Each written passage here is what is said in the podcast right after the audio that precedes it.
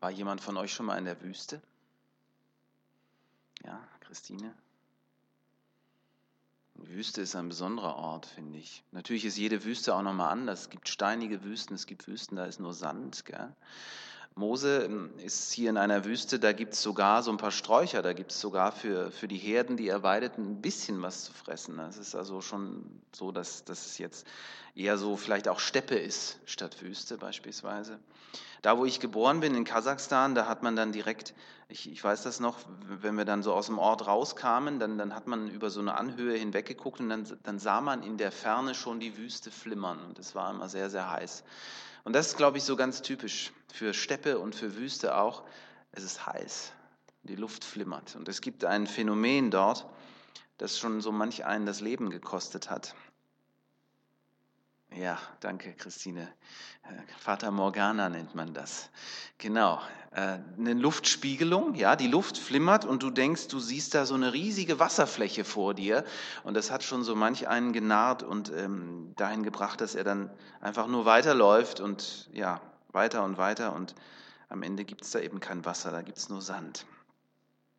In der Wüste ist nichts so, wie es scheint. Und Menschen, die an diesem Ort überleben wollen, die müssen vorbereitet sein, auf alles vorbereitet sein. Auch darauf, dass man Dinge sieht, die gar nicht da sind. Mose kennt die Wüste wie seine Westentasche. Er ist 40 Jahre lang hier in Midian, aber das hat er noch nicht gesehen.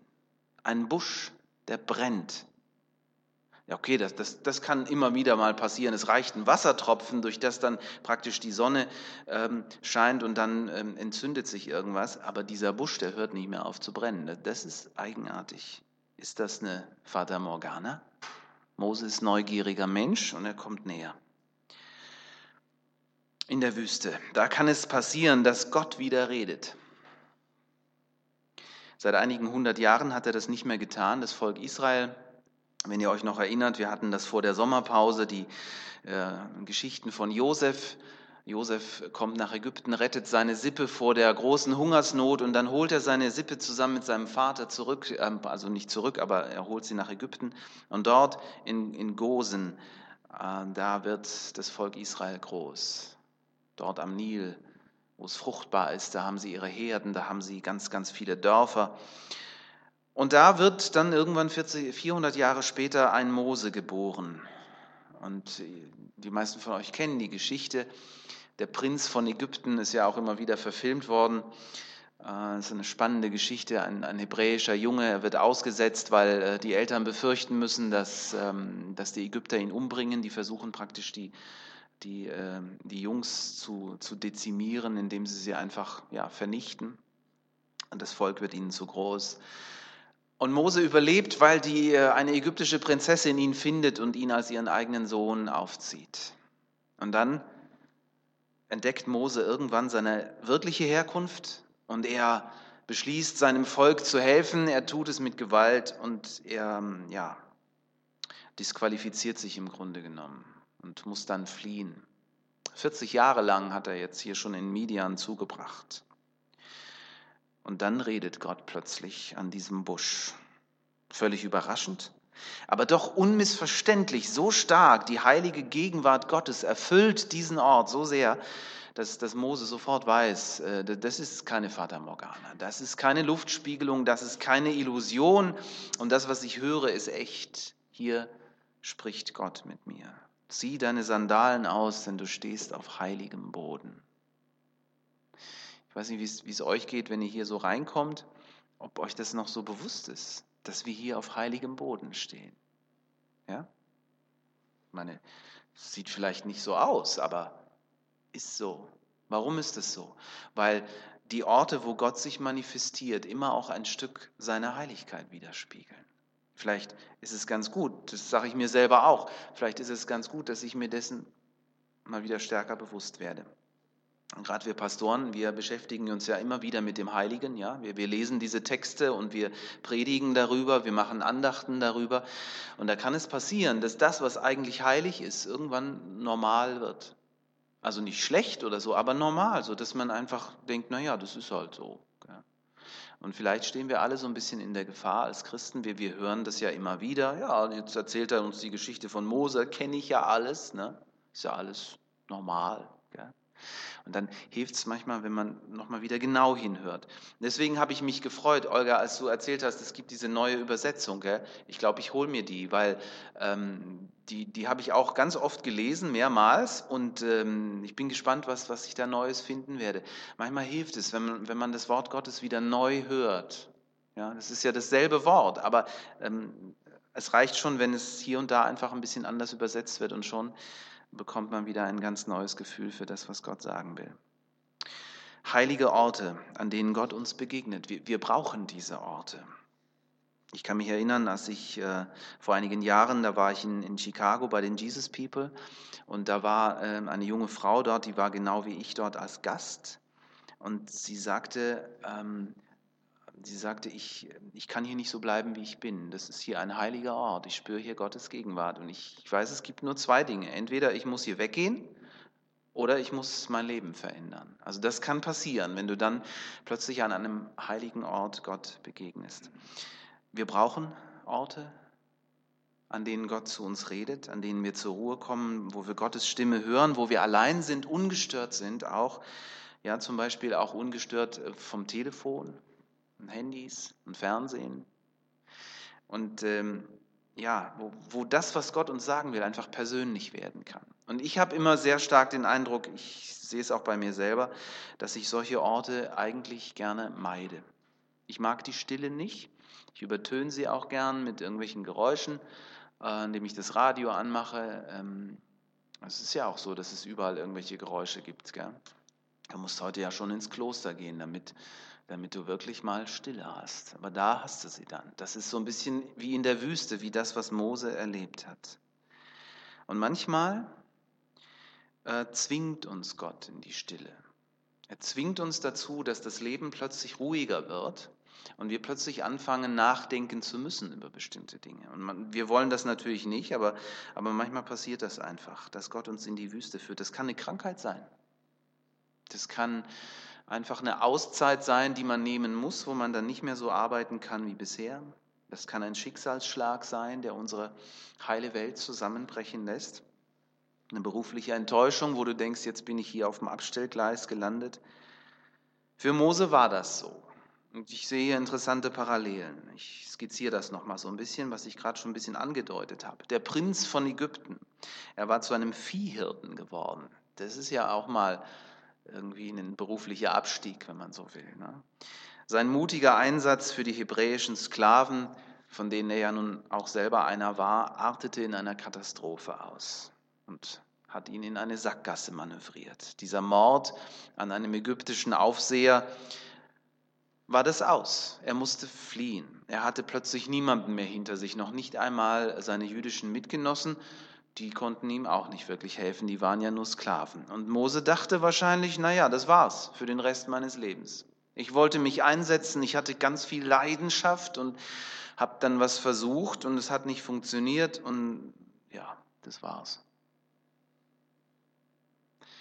Also ja, und man kann sich aber auch in der Wüste arrangieren. Mose hat das ja auch ganz gut geschafft. So schlecht ging es ihm ja nicht. Er hatte gelernt, in der Wüste zu leben. Er hat dann eine Familie gefunden wenn man die Texte liest. Ähm, er hat da eine, eine Frau gefunden. Es war sicherlich die Liebe seines Lebens, die Zippora. Sie war nun keine nach Lotus duftende Prinzessin aus Ägypten, aber vielleicht brauchte er das ja auch gar nicht. Man kann auch so glücklich werden mit einem Menschen, der dich wirklich liebt. Und Mose war vielleicht ganz zufrieden, auch mit seiner Arbeit. Ich meine, Vieh zu hüten ist nicht das Schlechteste. Man, äh, man hat einen ruhigen Job, man schiebt eine ruhige Kugel ja, und man lernt Geduld, auch mit sich selber. Ist doch gar nicht so schlecht. Und dieses Ungestüme, dieser, dieser dunkle, dieser brodelnde Zorn in ihm, äh, der ihn damals im Affekt zum Mörder werden ließ, der hatte sich gelegt. Aber es hatte sich noch was gelegt. Und das war seine Leidenschaft die war mitgestorben, die war weg, die war eingeschlafen. Die Leidenschaft, die ihn erfüllt hatte für sein Volk, für seine hebräischen Brüder und Schwestern, die immer noch als rechtlose Sklaven auf den Baustellen Ägyptens schikaniert wurden. Er hörte ihre Schreie nicht. Midian war weit weg. Und Gott spricht zu Mose und erinnert ihn an die Wirklichkeit und erinnert ihn daran, dass sein Volk immer noch leidet und sehnsüchtig nach Freiheit Ausschau hält. Das ist so stark, finde ich, weil Gott zeigt hier sein eigenes Herz. Er zeigt, wo sein Herz schlägt, nämlich für sein Volk, für seine Leute. Und dass er es unerträglich findet, was da passiert. Und er weiht Mose nun in seinen Plan ein. Er sagt, Mose, ich habe Folgendes vor, ich will die da alle rausholen. Ich will die in das Land zurückbringen, das ich ihnen versprochen habe, in das Land, in dem Milch und Honig fließen. Und Mose ahnt es. Es hat mit einem Auftrag zu tun. Wenn Gott irgendwas will, dann braucht er uns immer. Irgendwie hat sich daran bis heute nichts geändert. Gell? Und so ist es auch hier. Gott gibt Mose den Auftrag, geh zum Pharao und sag ihm in meinem Namen, befiehl ihm mein Volk freizulassen. Let my people go. Lass uns einfach ein paar Parallelen äh, miteinander äh, hier anschauen. Vielleicht finden wir uns im Text wieder. Da äh, entfalten die biblischen Texte ja immer die größte Wirkung, wenn wir uns da so ein Stück weit wieder entdecken. Ich glaube, dass es in vielen Stellen uns ähnlich geht wie Mose. Den meisten von uns geht es recht gut. Nicht so, dass, dass ihr sagt, das ist optimal. Ne? Wir sind ja noch nicht im Himmel, als könnte alles auch besser sein ähm, mit der Arbeit, mit den Kindern, mit Gemeinde wahrscheinlich auch ähm, und mit dem Glauben. Aber man hat sich arrangiert, man, man sagt sich, ja, das ist halt die Welt, in der wir leben und es ist doch eigentlich so schlecht nicht. Wir haben eine nette Gemeinde, können hier jeden Sonntag Gottesdienst feiern. Und viele von euch haben auch einen Hauskreis, zu dem sie gehören, wo sie sie selbst sein können, wo sie sich wohlfühlen können. Naja, und sonst, das Leben wird ja auch nicht langweilig. Das hält uns ja auf Trab. Geht euch auch so, gell? Es ist, es ist immer was. Ne? Ähm, da ist äh, Arbeit und kleine Kinder, da stecken einige von euch drin. Später kommt dann äh, mehr Arbeit und große Kinder, aber es ist, wird nicht leichter dadurch. Und wenn man dann mal in Rente ist, dann sind dann da die Enkelkinder und äh, irgendwie hört das nie auf. Das ist, und die Zeit vergeht. Man wird einfach nur älter irgendwie. Das ist schon komisch. Was ist eigentlich mit deinem Lebenstraum passiert? Ist der noch da? Spürst du da manchmal was? Oder ist das eingeschlafen? Hat, äh, hat, hat der Wind in der Wüste das mit Sand zugedeckt? Mose war 40 Jahre in der Wüste und offensichtlich war das so okay für ihn, bis ja, bis er diesen brennenden Busch sah, bis da wieder was aufgeflammt ist in seinem Leben. Und ich meine, das ist genau das, wes weswegen wir diesen Text haben. Gott will ähm, uns jetzt nicht irgendwie den Auftrag geben, dass wir zum Pharao gehen oder dass wir irgendwas Außergewöhnliches machen. Aber außergewöhnlich ist es sowieso immer, wenn wir Gottes Auftrag für unser Leben vielleicht wieder ganz neu hören und merken, das war ja mal mein Traum, das war ja mal meine Leidenschaft. Und was ist daraus geworden? Leidenschaft. Beispielsweise, dass du vielleicht gesagt hast, ich wollte mal in die Mission. War da mal was? Ich wollte auf eine Bibelschule. Was ist mit deinem Sinn für Gerechtigkeit passiert? Es gab eine Zeit, da haben dich die ungerechten Strukturen in unserer Gesellschaft wirklich zornig gemacht. Passiert das heute auch noch? Oder ist das alles so, dass, dass du das halt hörst, was da so um dich herum passiert und du sagst, naja, so ist halt. Was ist mit der Verlorenheit der Menschen ohne Jesus? Berührt dich das? Oder sagst du, naja, was soll ich denn machen? Gott hat uns geschaffen mit bestimmten Neigungen, so wie wir sind, dass du dich für bestimmte Dinge interessierst, dass du sie gerne machst, dass du ähm, darüber redest, dass du darüber lesen willst. Das ist kein Zufall. Das hat Gott so gemacht, das hat er so gewollt.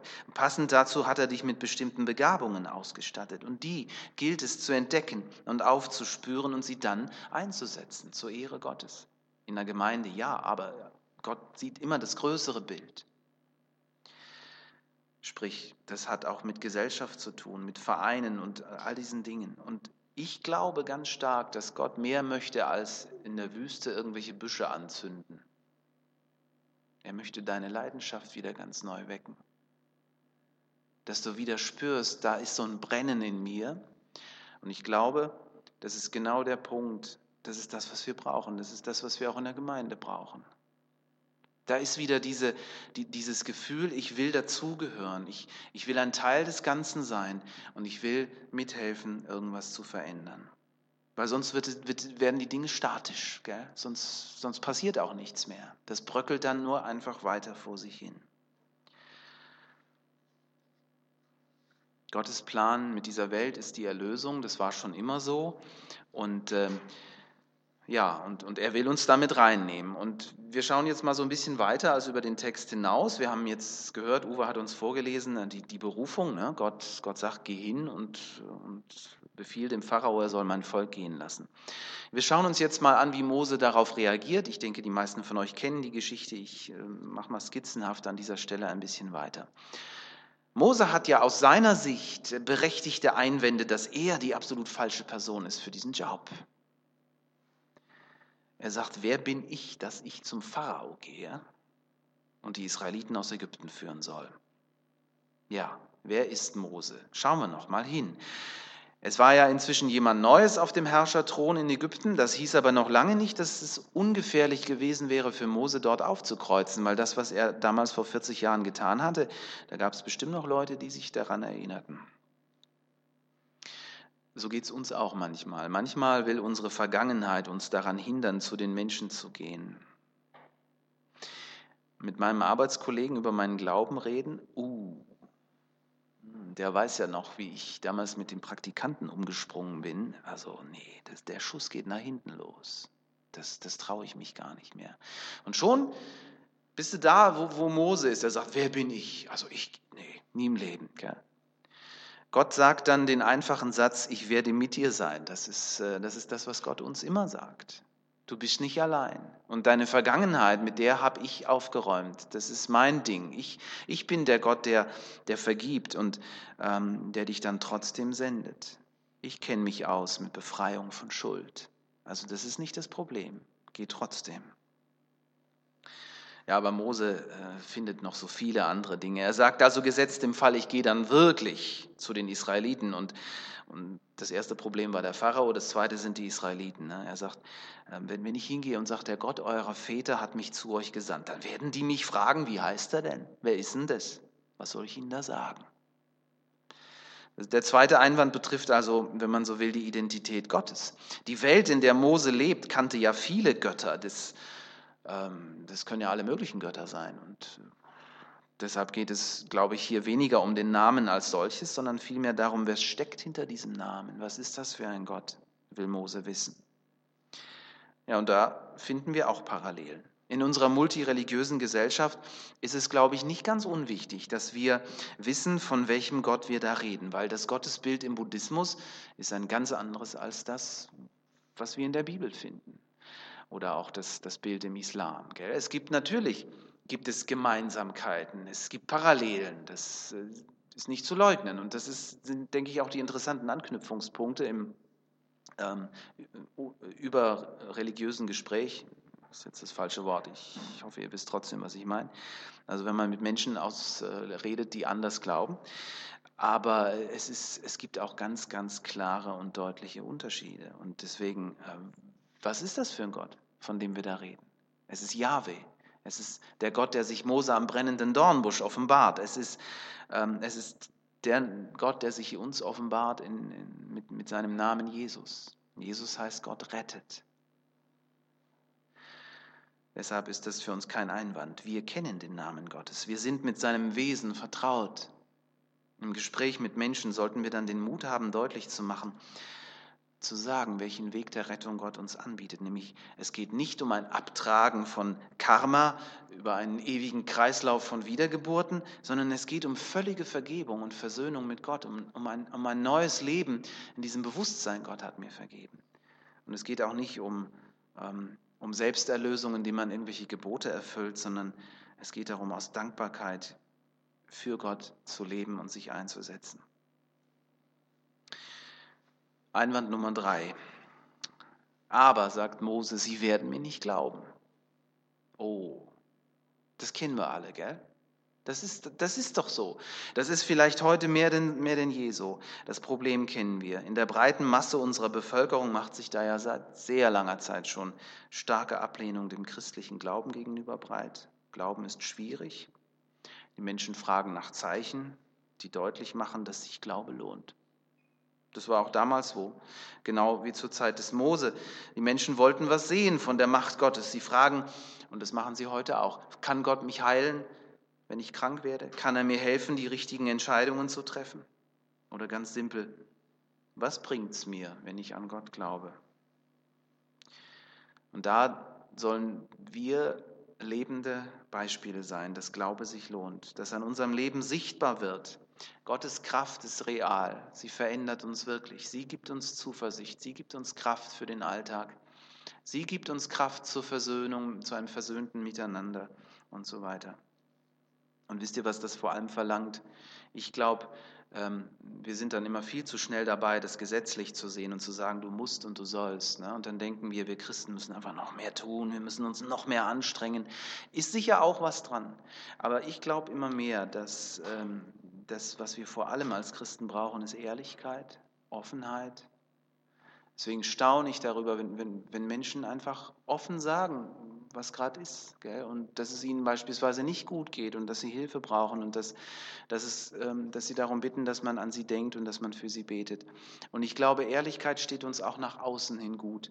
Dass die Menschen, unsere Arbeitskollegen, die nicht glauben, dass die, ähm, dass die einfach auch sehen, äh, wir Christen sind ehrlich, auch mit unserem Versagen, auch mit dem, was nicht gelingt, weil es ist so vieles, was nicht gelingt. Gell? Wir sind einfach doch zu sehr Menschen. Lass uns da Mut haben. Damit komme ich zum Schluss und dem letzten Einwand von Mose. Aber das, äh, das, den lässt Gott gar nicht gelten. Ähm, bringen wir aber auch manchmal. Ähm, Mose sagt, oh Herr, ich kann nicht gut reden. Und da ist äh, Gott scheinbar fast schon so ein bisschen sauer. Also bisher hat er ganz normal mit Mose diskutiert, aber diesen Einwand lässt er nicht gelten, weil Ah ja, hier fühlt er sich auf die Füße getreten, unser Herr. Ne? Er sagt, wie? Willst du damit sagen, ich habe dich nicht gut genug geschaffen oder was? Ja? Und ähm, das, das lässt er nun gar nicht stehen. Es ist nicht sicher, ob Mose tatsächlich einen Sprachfehler hatte. Vielleicht war das so. Vielleicht äh, sagt er aber auch einfach nur, wie er die Dinge selber wahrnimmt und sieht. Und die anderen sagen alle, Mose ist ein begnadeter Redner, Redner gewesen, wer weiß. Aber Tatsache ist, dass Gott uns absichtlich mit Stärken und mit Schwächen geschaffen hat. Weil Gott ist ein, ein, ein Teamwesen. Das äh, wird schon deutlich, weil wir von der Dreieinigkeit sprechen. Drei in eins. Gott ist ein, ein Teamwesen. Und er, er hat uns auch so geschaffen, dass wir immer auch ganz viel können, aber nie alles und dass wir aufeinander angewiesen sind. Und so endet dann diese Geschichte hier. Gott sagt zu, zu Mose, geh, ähm, du wirst merken, dein Bruder Aaron, der ist schon auf dem Weg zu dir und ihr werdet euch begegnen und ihr werdet euch ergänzen und gemeinsam werdet ihr vor den Pharao treten. Das ist Gottes Konzept, auch sein Konzept für Gemeinde. Jeder diene mit der Gabe, die Gott ihm gegeben hat. Genau das ist es, genau darum geht es. Also, wenn Gott uns beruft, lässt er uns nicht allein. Er ist mit uns, wie er es sagt, und er stellt uns Schwestern und Brüder an die Seite, die unsere Schwachstellen ausgleichen, die uns motivieren, unsere Fähigkeiten zur Entfaltung zu bringen. Deshalb ist die Wüste so wichtig, der Ort der Stille. Ich hoffe, ihr habt einen. Das kann zu Hause sein, das kann in der Küche sein, das kann äh, vielleicht ein Waldspaziergang sein, ein Ort, an dem ihr einfach ungestört mit Gott reden könnt, hören könnt, was er euch sagen will. Und manchmal sagt er ja noch nicht mal was. Manchmal ist es einfach nur gut, in seiner Nähe zu sein. Und auch das gibt Kraft und Mut, Zuversicht. Lass uns das so miteinander erleben und lass uns dieser Einladung folgen, dass wir schauen, wo begegnet uns Gott im Alltag, wo zündet er unsere Leidenschaft neu wieder an. Amen.